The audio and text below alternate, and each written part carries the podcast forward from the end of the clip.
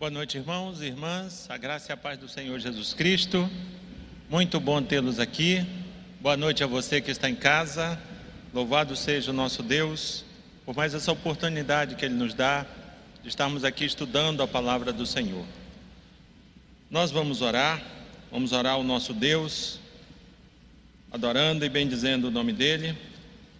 Deus de graça, nós te louvamos, te adoramos, bendizemos o Teu nome te agradecemos, Deus, pelo dia de hoje. Muito obrigado por toda a tua graça, por todo o cuidado, meu Deus, que tu teve conosco, por todos os livramentos. Obrigado, meu Pai.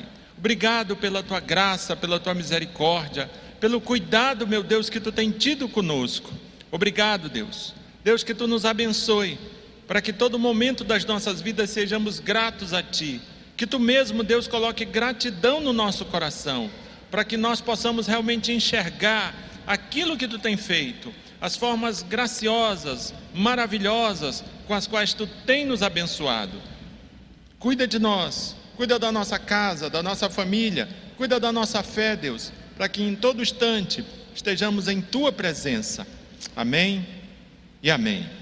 Primeira epístola de Paulo aos Coríntios, no capítulo 7, do verso 25 ao verso 40. 1 Coríntios, primeira epístola de Paulo aos Coríntios. Nós vamos ler, vamos acompanhar a leitura que a nossa irmã Raíssa vai fazer e nós vamos meditar nessa porção de texto nesta noite. Leiamos.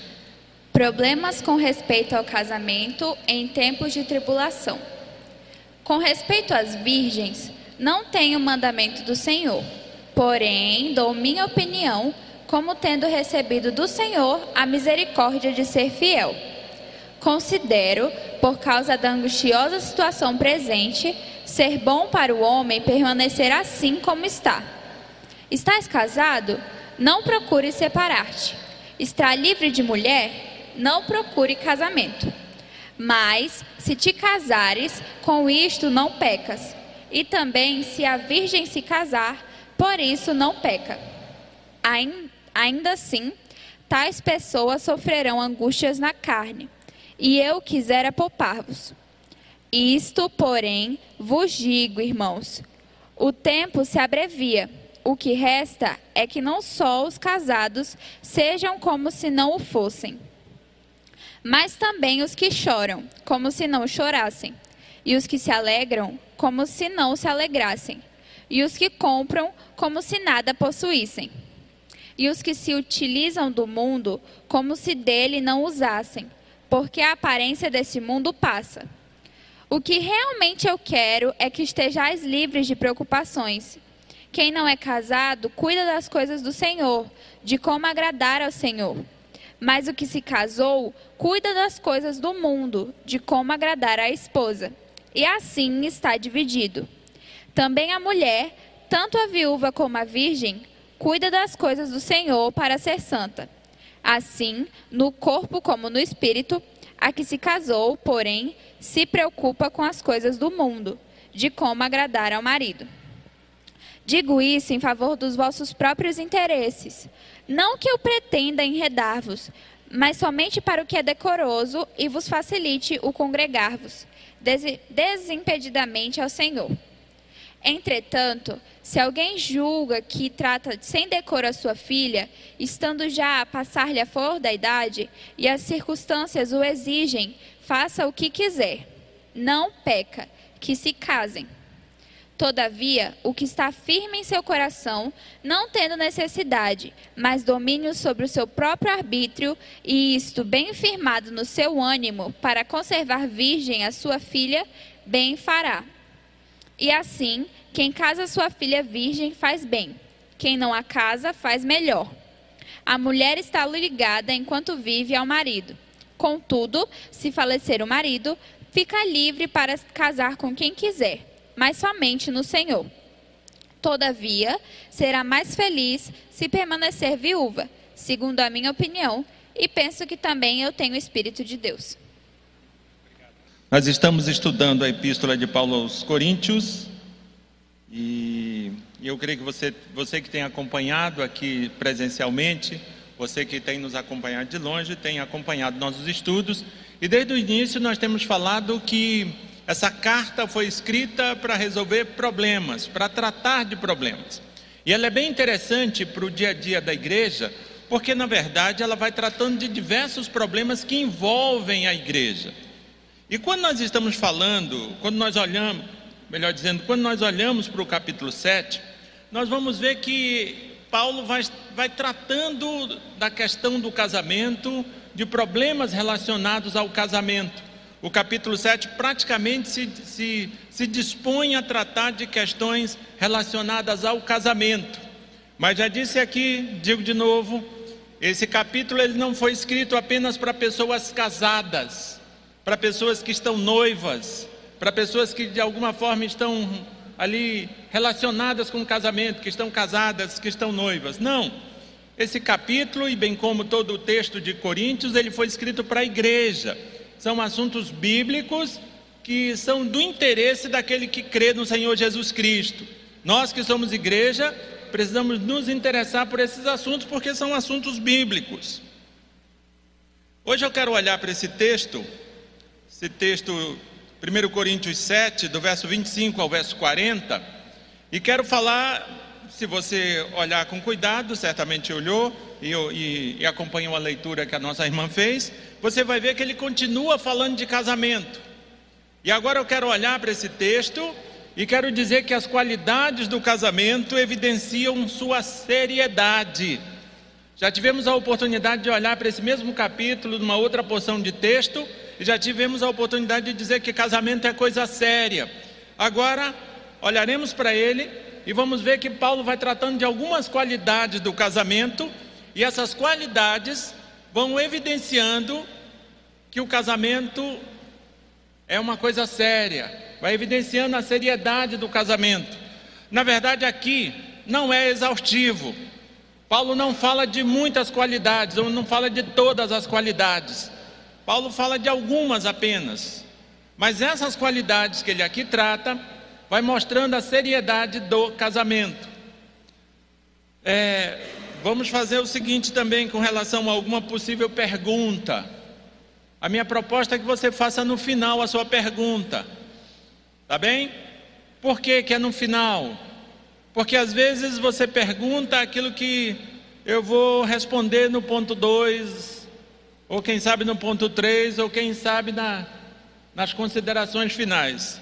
E se eu não responder em nenhum ponto, aí a bola está contigo, você pode fazer a pergunta. O presbítero já desci está ali para responder tudo que, qualquer dúvida.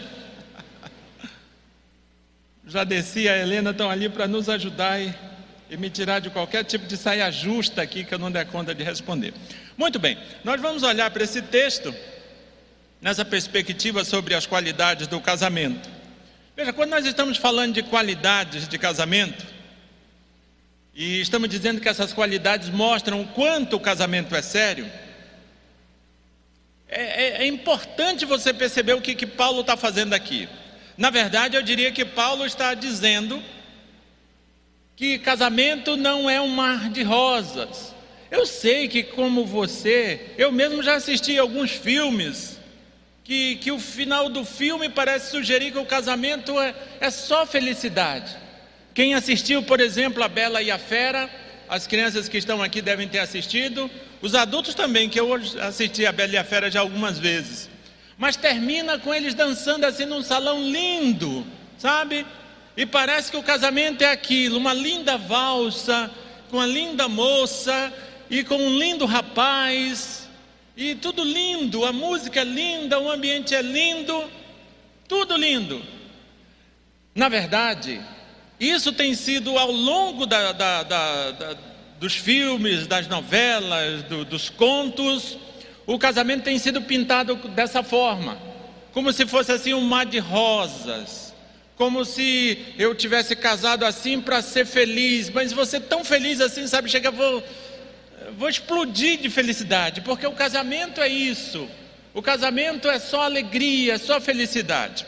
Mas veja, uma das, das, das ideias de Paulo aqui é mostrar justamente o contrário é mostrar que o casamento não é um mar de rosas, que o casamento não é só alegria, que o casamento tem suas dificuldades, que o casamento real tem suas dificuldades. Mas eu quero te lembrar que apesar do casamento ter suas dificuldades, do casamento real ter suas dificuldades, o casamento é bom. O casamento é bom. É bom casar. O casamento é bom, o casamento é instituído, foi instituído por Deus.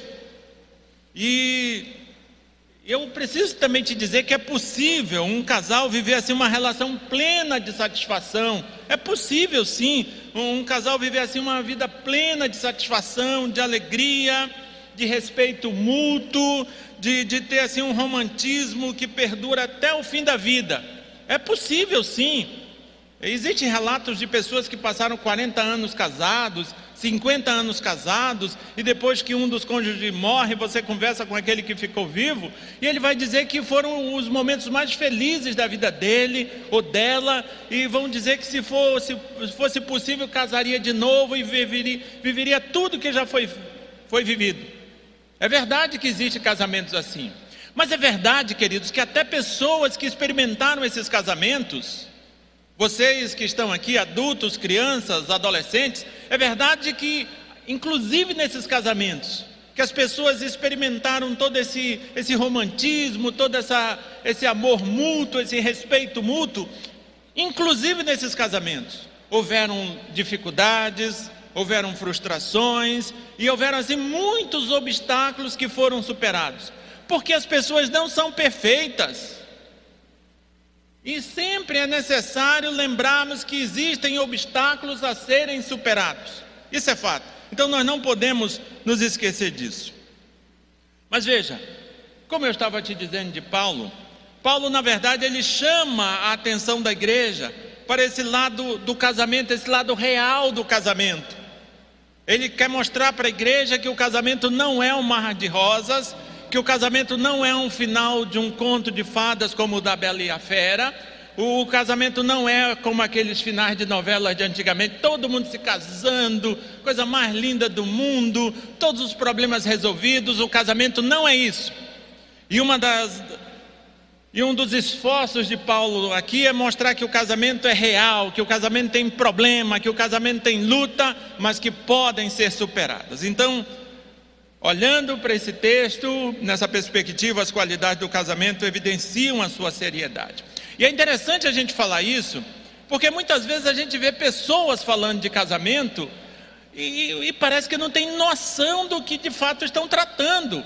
Elas estão preocupadas com vestido, com bolo, com a ornamentação, com a roupa que o noivo vai vestir, com, com, já ia dizer uniforme, né? Como os, os, os convidados estarão vestidos, mas parece que não tem noção do que, que de fato é o casamento. Então, quando a gente se depara com um texto desse, o nosso objetivo é parecido com o de Paulo, é, é mostrar a realidade do casamento e não nos assustarmos com ele. E veja, quando Paulo está falando das qualidades do casamento, dos versos 25 a 28, ele fala da primeira qualidade do casamento. E eu digo que a primeira qualidade que esse texto nos mostra é a de dizer que o casamento é pesado. O casamento é pesado. Vocês meninas, vocês meninos, vocês que estão aqui, que não estão aqui, que pensam em casar, eu quero te dizer para você que o casamento é pesado. Por que, que, é pesado? Porque em relação à vida do solteiro, o, casado ele tem mais dificuldade, ele tem problemas, o casado tem problemas que o solteiro não tem. É nesse sentido que o casamento é pesado. Uma das qualidades do casamento é que ele é pesado. Não entre no casamento achando que não, aqui é só alegria, é só ladeira abaixo, é só, é só surfar na onda. Não é, o casamento é pesado. Mas vamos ao texto. No verso 25, o texto está dizendo assim: com respeito às virgens, não tem o mandamento do Senhor. Veja que quando a gente olha para esse texto, nós precisamos lembrar o que é que Paulo veio tratando aqui no verso no capítulo 7.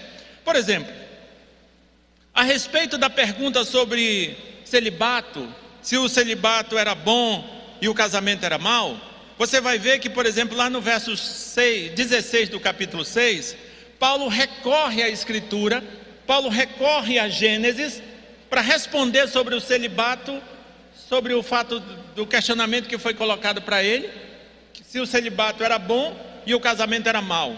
Ele recorre lá a Gênesis 2:24 e diz que o casamento foi instituído por Deus, que Deus instituiu o casamento. Logo o casamento é bom. Ele responde essa pergunta aí no capítulo 6, no verso 16, ele trata sobre isso. E quando ele também é questionado a respeito do divórcio, ele, ele se reporta não a, ao Velho Testamento, mas ele se reporta ao que Jesus Cristo disse. Por exemplo, quando ele, ele, ele se reporta àquele momento que Jesus Cristo estava discutindo com os fariseus, e, e, e ele cita que, que Jesus Cristo diz que os votos do casamento são duradouros e não deveriam ser quebrados. Ele fala isso, ele cita isso, especialmente no verso 10 do capítulo 7. Mas veja, quando ele é questionado em relação aos solteiros que têm plano do casamento, Agora ele nem recorre ao Velho Testamento e ele nem recorre ao ensino do Senhor. Ele não recorre ao, nem recorre ao Velho Testamento e nem a ensinos de Cristo. Ele começa a ele mesmo produzir um ensino.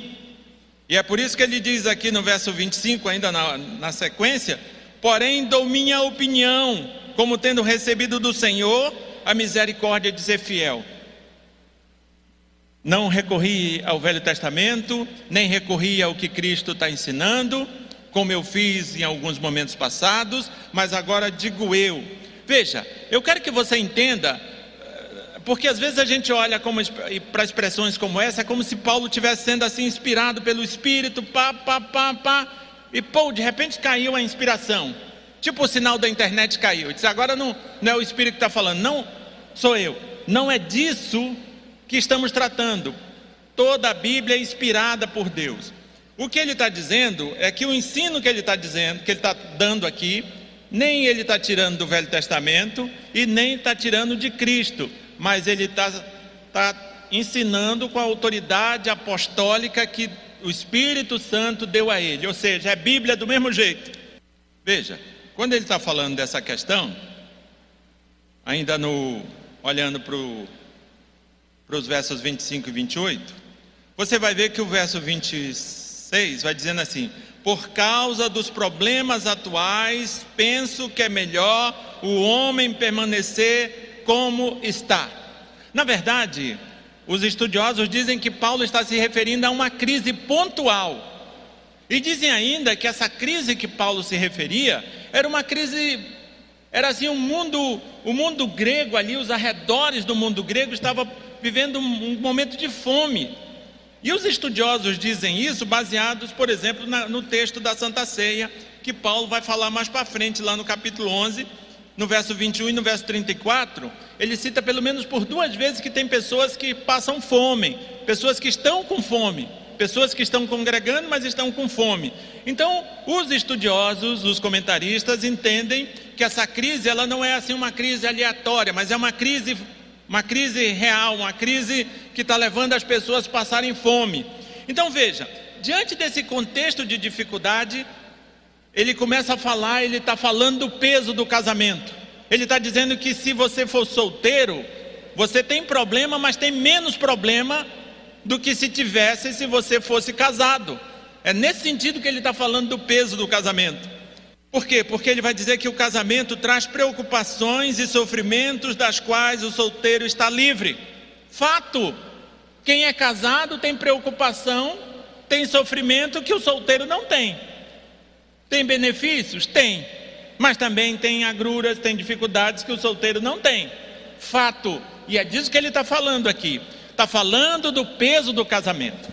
Por que, que é interessante a gente parar e refletir sobre isso? Porque eu preciso pensar no meu casamento a partir disso. Eu tenho responsabilidades, eu tenho dificuldades que eu não teria se eu fosse solteiro. Vocês que são solteiros e solteiras entendam isso. Hoje, vocês solteiras e solteiros, vocês têm um nível de dificuldade, mas se vocês casarem, vocês terão um nível maior de dificuldade. E ele fala isso para mostrar o peso do casamento, a dificuldade do casamento. E é importante porque muitos acham que vida de solteiro igual vida de casado. Se casam, descobrem que não é, se separam depois por conta disso. Vida de casado é vida diferente de solteiro. Vida de casado é uma vida diferente. O rapaz não pode dizer assim: "Ah, eu eu vou sair com meus amigos". O que que tem? Eu só vou sair com meus amigos. Tem tudo. Especialmente se você é casado, tem tudo. Se a tua mulher não concorda, se a tua mulher não vai contigo, tem tudo. E o contrário é, é, é igual também. A mulher diz: Eu só vou sair, a menina no caso, né, recém-casada, eu só vou sair com as minhas amigas. Se o teu marido não, não concorda com isso, se isso gera um problema no casamento, tem tudo, tudo, tudo, todas as complicações do mundo que você possa imaginar. E é bom a gente pensar nisso, porque este é o peso do casamento, diferente do peso do solteiro. Dos versos 29 a 30, Veja o que está acontecendo agora. Primeiro, ele fala do peso do casamento. Agora, ele vai falar sobre a obrigação do casamento. Nós estamos falando da qualidade do casamento, de qualidades do casamento, o peso do casamento, mostrando. É, é, é tipo assim: o solteiro ele roda mais, mais leve, né? O casamento, o, o, o casado vai rodar mais devagar, porque tem um peso maior ele tem esposa, às vezes já tem filhos, né? Já tem menino, tem uma responsabilidade maior, tem mais peso nos ombros, tanto do homem quanto da mulher. A ideia do peso é essa. Ah, não dá para eu, ah, eu vou fazer assim. Ah, eu vou comprar um carro. Ah, eu vou comprar uma casa. Ah, eu vou viajar de férias. Faça tudo isso, mas não se esqueça do peso que você tem para carregar. Antigamente era só você que você tinha que pensar num lugar que cabia só você. Agora você precisa pensar num lugar que cabe você, a, a irmãzinha e os menininhos também, talvez. Então, não é mais só você, é você, não é mais só você, agora somos nós. Entende? Então, o casado ele tem esse peso porque ele não pode pensar só nele, ele tem que pensar no, no, no plural agora. O pensamento dele tem que ser para mais de um. E agora, queridos, do verso 29 a 30, Paulo vai falando de uma outra qualidade, a obrigação do casamento. O solteiro não tem obrigações que um casado tem, a solteira também não tem. Paulo vai tratando disso. Veja bem, nos versos 29 a 31, Paulo coloca algumas frases poéticas com o objetivo assim de chamar a atenção da igreja a realidade transitória desse mundo, da rapidez dos acontecimentos da, e da brevidade da vida. Você vai ver que ele vai falando isso, dos versos 29 a 31, ele vai usando assim algumas frases poéticas, e o objetivo dele é falar da transitoriedade, transitoriedade dessas coisas que acontecem aqui. E veja, no, no verso 29, ele diz uma frase que eu acho bem interessante, certamente você também ele vai dizer uma frase assim, ó: sejam como se não fossem. Como assim, produção? Se ele está falando da obrigação, e agora ele diz assim: sejam como se não fosse. Vanderlei, seja como se você não fosse casado. Ah? Veja se isso não é, não é procurar problemas. O que, que ele está querendo dizer com esse negócio, hein? Aí no verso 29. Sejam como se não fossem Sejam como se não fossem, até porque ele não, não vai se referir só ao casamento. Sejam como se não fossem. Então vamos tentar entender isso aqui. Ó. Na verdade, a gente precisa interpretar essa, essas palavras poéticas que ele vai colocando aí, e essa expressão, sejam como se não fosse. Nós devemos interpretar, nós devemos viver como se pudéssemos ter de deixar este mundo a qualquer momento na verdade, ele está falando aqui de um desapego. Precisamos viver como se estivéssemos prontos a deixarmos esse mundo a qualquer momento. Devemos viver como se pudéssemos ter de deixar esse mundo a qualquer momento. Isto é, nós não devemos fazer das coisas terrenas nossos objetivos máximos. Veja como isso é importante, queridos. Porque as pessoas muitas vezes, muitas vezes, separam-se, abandonam a igreja, Porque muitas vezes elas elegem seus empregos, suas carreiras, como sendo o objetivo máximo. É, é, elegem coisas e dão a essas coisas a qualidade de ser o objetivo de suas vidas. E na verdade, o, o objetivo de Paulo colocar essas, esses textos aqui, especialmente essa frase, sejam como se não fossem, para que a gente tenha o cuidado de não nos apegarmos a essas coisas transitórias, passageiras, corriqueiras, mutantes, como se fosse assim o, o, os nossos objetivos máximos. E fechando o foco, por exemplo, no casamento, fechando o foco, por exemplo, no casamento, é como se ele estivesse dizendo assim: ó, não veja o casamento como a razão de ser da, da vida. Não veja o teu casamento como sendo a razão de ser da tua vida. Veja que ele está falando disso, está falando de outras coisas, mas fala do casamento também. Não coloque o teu casamento no lugar de Jesus Cristo, não coloque o teu casamento no lugar de Deus. Não veja o casamento como a razão de ser da vida colocando-o como seu alvo máximo elevado, o seu mais, o seu bem mais precioso. Tem pessoas que morrem. Tem pessoas que morrem quando um morre e o outro morre atrás. Não estou aqui julgando um nem outro, que às vezes ia morrer mesmo, não sei, né? Mas o que o texto está dizendo é para nós não colocarmos nada de corriqueiro, inclusive o casamento. O casamento, queridos, é passageiro. Sabe por quê? Porque nós vamos morrer. E a Bíblia diz que a morte acaba com o casamento. A morte põe fim ao casamento. Todo casamento é temporário, pois o Senhor em breve virá. Quando ele vir, quando ele nos chamar, o casamento acabou. Ou seja, devemos não pôr nas coisas passageiras os nossos objetivos máximos. Agora veja, depois que ele diz isso, depois que ele, que ele nos aconselha ou nos exorta, ou acende algumas luzes vermelhas nos nossos painéis para a gente ter cuidado com essas coisas passageiras e transitórias, para a gente não colocar nela, nelas o nosso fim máximo, nosso objetivo máximo. Agora, dos versos 32 é, depois que ele demonstra assim, porque ele não fala só de casamento aqui, ele vai falar de, de comprar, de vender, ele vai falar, é, na verdade, aqui nessa porção de texto dos versos 32 a 38, ele, ele assim como que demonstra assim, uma preocupação pastoral com toda a igreja.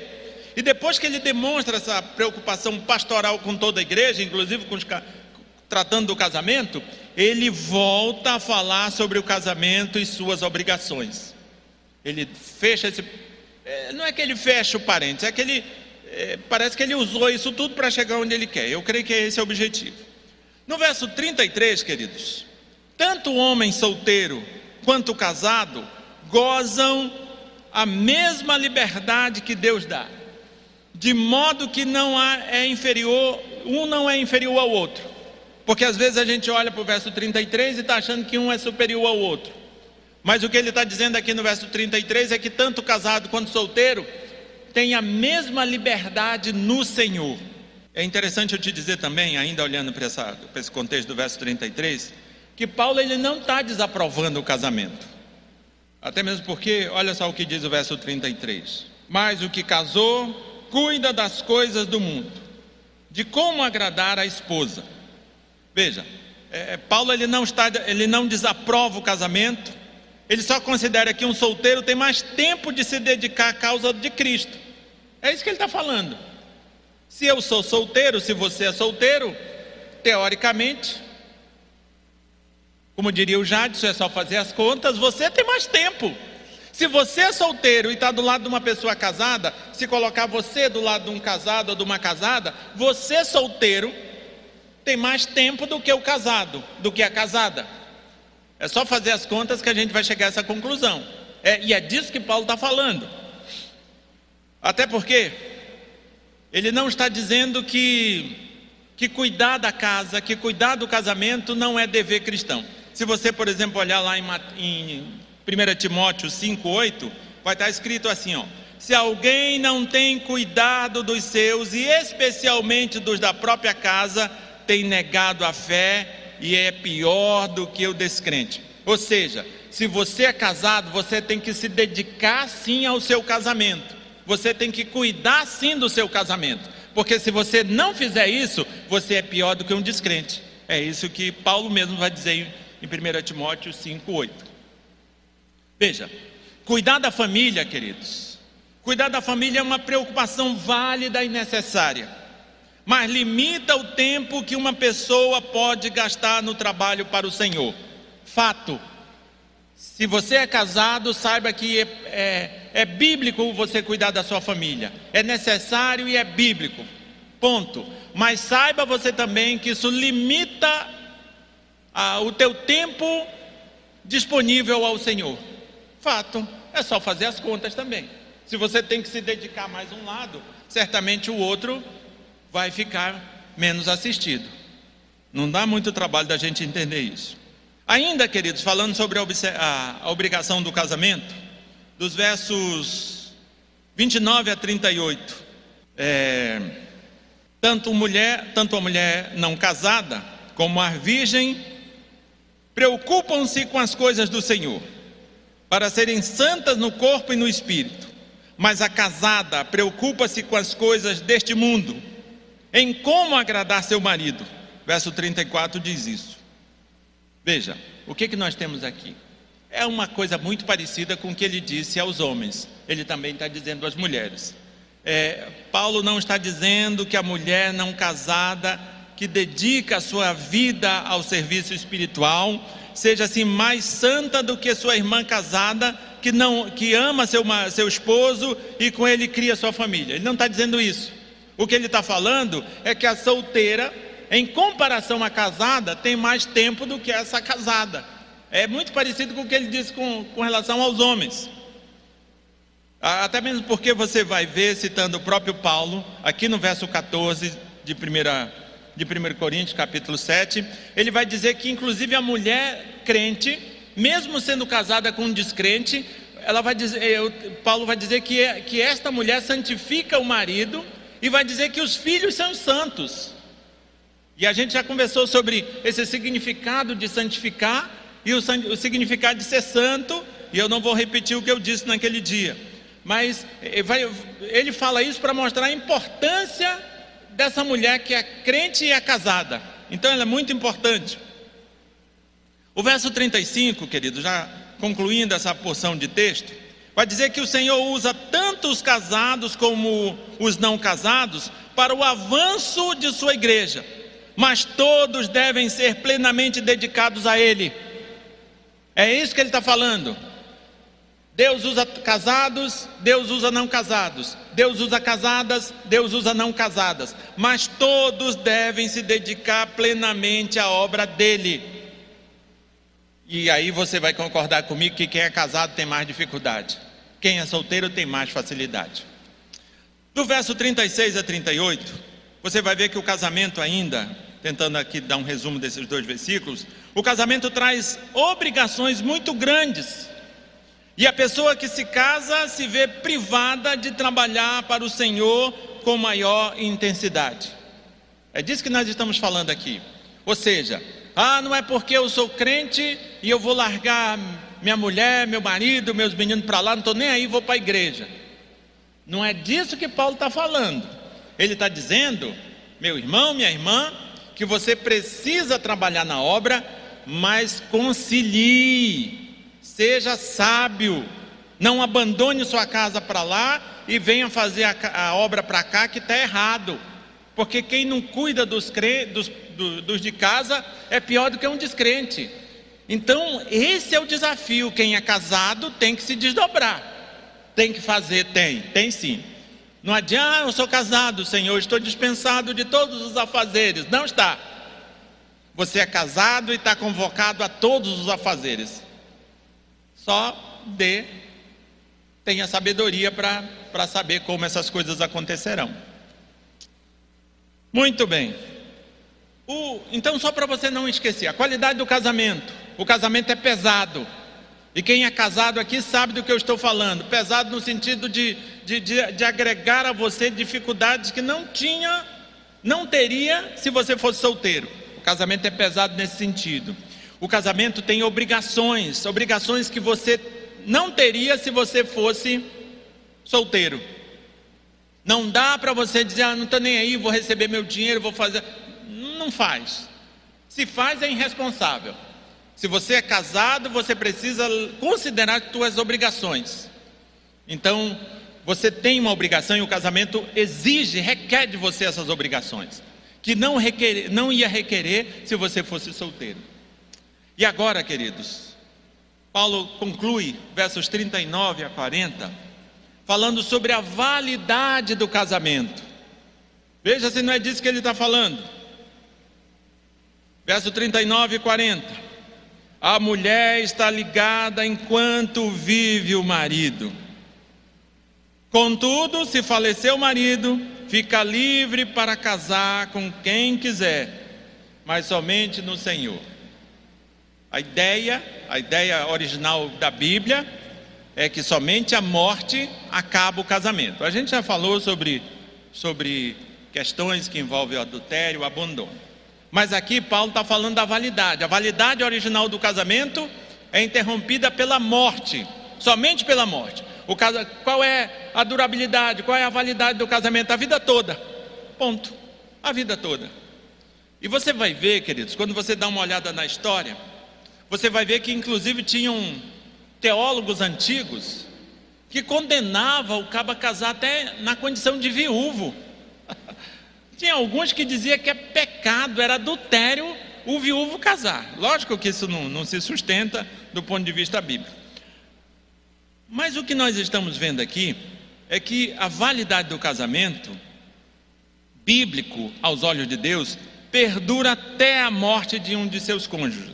Verso 39 diz isso. Então veja, quando nós pensamos em casar, quando você é solteiro e pensa em casar, pense nisso. É, uma vez eu vi um pastor dando um exemplo, ele disse: é igual uma, via uma viagem de avião. Por exemplo, você embarcou no avião, aí não dá assim, tipo, só eu quero descer. Não rola. Ah, mas está tendo tribulação. É... Não é tribulação que se fala, está tendo turbulência. Não adianta puxar o fiozinho, a cordinha nem tem. Não dá para descer. Então a ideia do casamento é basicamente essa, meninas e meninos, solteiros e solteiras. A ideia do casamento é basicamente essa: é, uma, é um embarque num, numa viagem de avião. Entrou, vai até o fim. Tem turbulência, tem turbulência, tem tempestade, tem calmaria, tem, mas vai até o fim. Até o fim. Não dá para descer na metade da viagem. A ideia bíblica do casamento é essa. A ideia original bíblica do casamento é essa. Uma viagem de avião que não dá. O Irã é o piloto do avião. Diz, Irã, dá, desce aí. Não, não tem como. Vai até o fim. É disso que nós estamos falando. E aí, queridos, uma viúva ou um viúvo, e é interessante eu te dizer que o que se aplica ao homem, à mulher aqui nesse versículo, logicamente que por, por inferência aplica-se ao homem. Tanto a, a mulher quanto o homem eles estão ligados um ao outro até que este morra. E o verso 39 vai dizer que uma viúva ou um viúvo está livre para casar. Pronto, ficou viúvo, livre para casar. Mas tem uma vírgula e vai dizer livre para casar apenas com uma, com uma exigência. O futuro marido, a futura esposa precisa ser crente. É disso que estamos falando aqui, ó. A mulher está ligada enquanto vive o marido. Contudo, se falecer o marido, fica livre para casar com quem quiser, mas somente no Senhor. Somente no Senhor. Somente no Senhor, somente com crentes. E há uns dias atrás a gente até conversava sobre uma. Eh, tentava até dar uma, uma simplificação sobre isso. Eu sei que, eu sei, eu sei. Eu sei que, que não, não que, que muitas vezes as pessoas casam com pessoas dentro da igreja e viram um, trem, que é bom nem, nem arranjar outro nome que não seja trem, né? Vira um, um trem fora do trilho. Eu sei. Mas veja, eu sei também que às vezes você sai de casa, né? Entra, que as pessoas saem de casa entra no seu carro ali sem ter nem olhado para uma garrafa de cerveja, nem bebido nada de vinho, né, de nada de álcool, e está dirigindo o seu carro e de repente se envolve num acidente. Não acontece? Qual é o exemplo que eu quero te dar? Eu, eu, eu creio que quando a Bíblia fala desse casamento somente no Senhor, ele está dizendo que quando você decide casar fora do Senhor, é a mesma coisa que você resolvesse dirigir teu carro embriagado. Você não saiu para matar ninguém nem para se matar, mas existe uma boa chance de acontecer isso, porque você está assumindo o risco de. Então a ideia aqui de, de falar, dizer para você casar com um crente é pelo menos a sua parte você fez. Se não der certo, mas você não vai dizer assim, pelo menos o que a Bíblia me orientou a fazer, eu fiz. Mas se você de cara já casa com um descrente, aí nem isso você pode dizer. A orientação bíblica: a mulher está ligada enquanto vive o marido, contudo, se falecer o marido, fica livre para casar com quem quiser, mas somente no Senhor. Tá bem? E, e o verso 40, ele ainda diz assim: Todavia, será mais feliz se permanecer viúva, segundo a minha opinião. E penso que também eu tenho o Espírito de Deus. Por, o que, que Paulo está querendo dizer aqui? Ele está querendo dizer o que ele já disse lá atrás. Se você está na condição de viúva ou viúvo, você não tem o peso que tinha mais. Você não tem mais aquele peso de casado que você tinha. Você não tem mais aquelas, aquelas obrigações que você tinha. E é nesse sentido que ele está dizendo que é melhor que fique viúva, porque vai ficar mais livre e desimpedida para trabalhar para o Senhor, não vai ter o sofrimento que que tinha no casamento. E especialmente aqui, um novo casamento, um segundo casamento, vai entrar na família de um novo homem, de, um, de uma nova realidade. Então é nesse sentido aqui que ele está falando isto. Para aplicarmos, queridos, isso aqui que nós falamos, eu creio que tem algumas aplicações. Primeiro, para você que é solteiro. Se você é solteiro ou solteira e vive bem em meio a essa realidade, não procure casamento. Se você é solteiro e vive bem nessa realidade, não procure casamento. Mas de que realidade eu estou falando? Estou falando da realidade bíblica. Veja, aqui nesse contexto, Paulo mostra dois, dois dons em relação à sexualidade. Um deles é o casamento, o outro é o celibato. Ou seja, se você quiser ficar solteiro, fique. Mas lembre-se da orientação bíblica: é celibato, abstinência sexual. Entende? Na Bíblia, o viver solteiro é uma opção aceitável e boa. Existe pessoa, Paulo, por exemplo, vivia solteiro. Mas você tem que ver se você tem esse dom. Você tem que ver se você foi chamado para isso. Se não foi, se case. Então, se você é solteiro ou solteira e vive bem com relação a isso, eu conheço pessoas que nunca casaram e são muito felizes em nunca terem casado. Conheço. Então, se você tem esse chamado para ser solteiro ou solteira, que seja. Mas observe as orientações bíblicas. Leia as letrinhas miúdas, tá? Leia as letrinhas miúdas. São dois dons: casamento e abstinência sexual. Se você está disposto a viver nesse sentido, vá em paz e não peque. Veja, se você quer se casar, considere essa hipótese com grande cuidado. Talvez tenha gente que está me assistindo, gente aqui que, que quer casar. Louvado seja Deus por isso. Mas considere isso com muito cuidado. Preste atenção o que, é que você está decidindo a fazer. Você está decidindo entrar numa relação que a proposta bíblica é que só termine quando você morrer ou a pessoa com quem você casar morrer. É disso que nós estamos falando. Não estamos falando de um test drive. Ah, vou casar, se não der certo eu separo. Isso não é casamento bíblico. Você está entrando numa, num, numa instituição que, vai, que a proposta dela é ser terminada somente com a morte. É, O casamento traz preocupações e sofrimentos que o solteiro está livre, além de impedir uma consagração maior ao serviço de Deus. Considere essas coisas. O casamento vai trazer a você preocupações, é, sofrimentos, que se você continuar solteiro, não terá nada disso. Traz muitas bênçãos, muitas indizíveis e incontáveis bênçãos. Traz, mas traz também as, as, o peso, as obrigações, a responsabilidade. Se você é casado, meu irmão, minha irmã, empenhe-se para que os, os deveres da vida conjugal não sejam obstáculos para o serviço de Deus. Tem muita gente que era assim verdade, um verdadeiro trator dentro da igreja, né? Fazia tudo, era mas casou. Não faz mais nada. Casou, não pode mais nada. Ah, eu sou casado. Ah, eu sou casado, não posso mais nada. Fulano dá para fazer? Não, não posso. A minha mulher, meu marido. Ah, eu tenho que ir ali, tenho que acolá. Casou, estou, ficou completamente indisponível à obra do Senhor.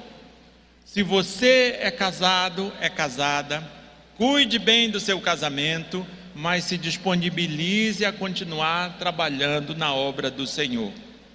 Consagrar-se ao casamento é necessário, mas consagrar-se ao Senhor está acima disto. Mesmo estando dividido, tente manter o equilíbrio. Irmãos, casamento é uma bênção, mas ao mesmo tempo que é uma bênção, já disse isso aqui, vou repetir é coisa séria, é coisa para gente grande, não é para quem não sabe o que quer. Casamento é coisa muito boa, maravilhosa, mas é coisa que vai exigir de você que na condição de solteiro você não seria exigido.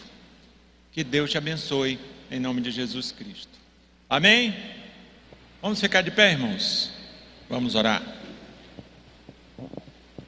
Oremos. Eterno Deus, Pai de amor, ao lermos a tua palavra, Senhor, e estudarmos com detalhes aquilo que o Senhor tem para nós, lembramos do nosso compromisso com a nossa família, mas não esquecendo como prioridade também, Senhor, o trabalho do Senhor.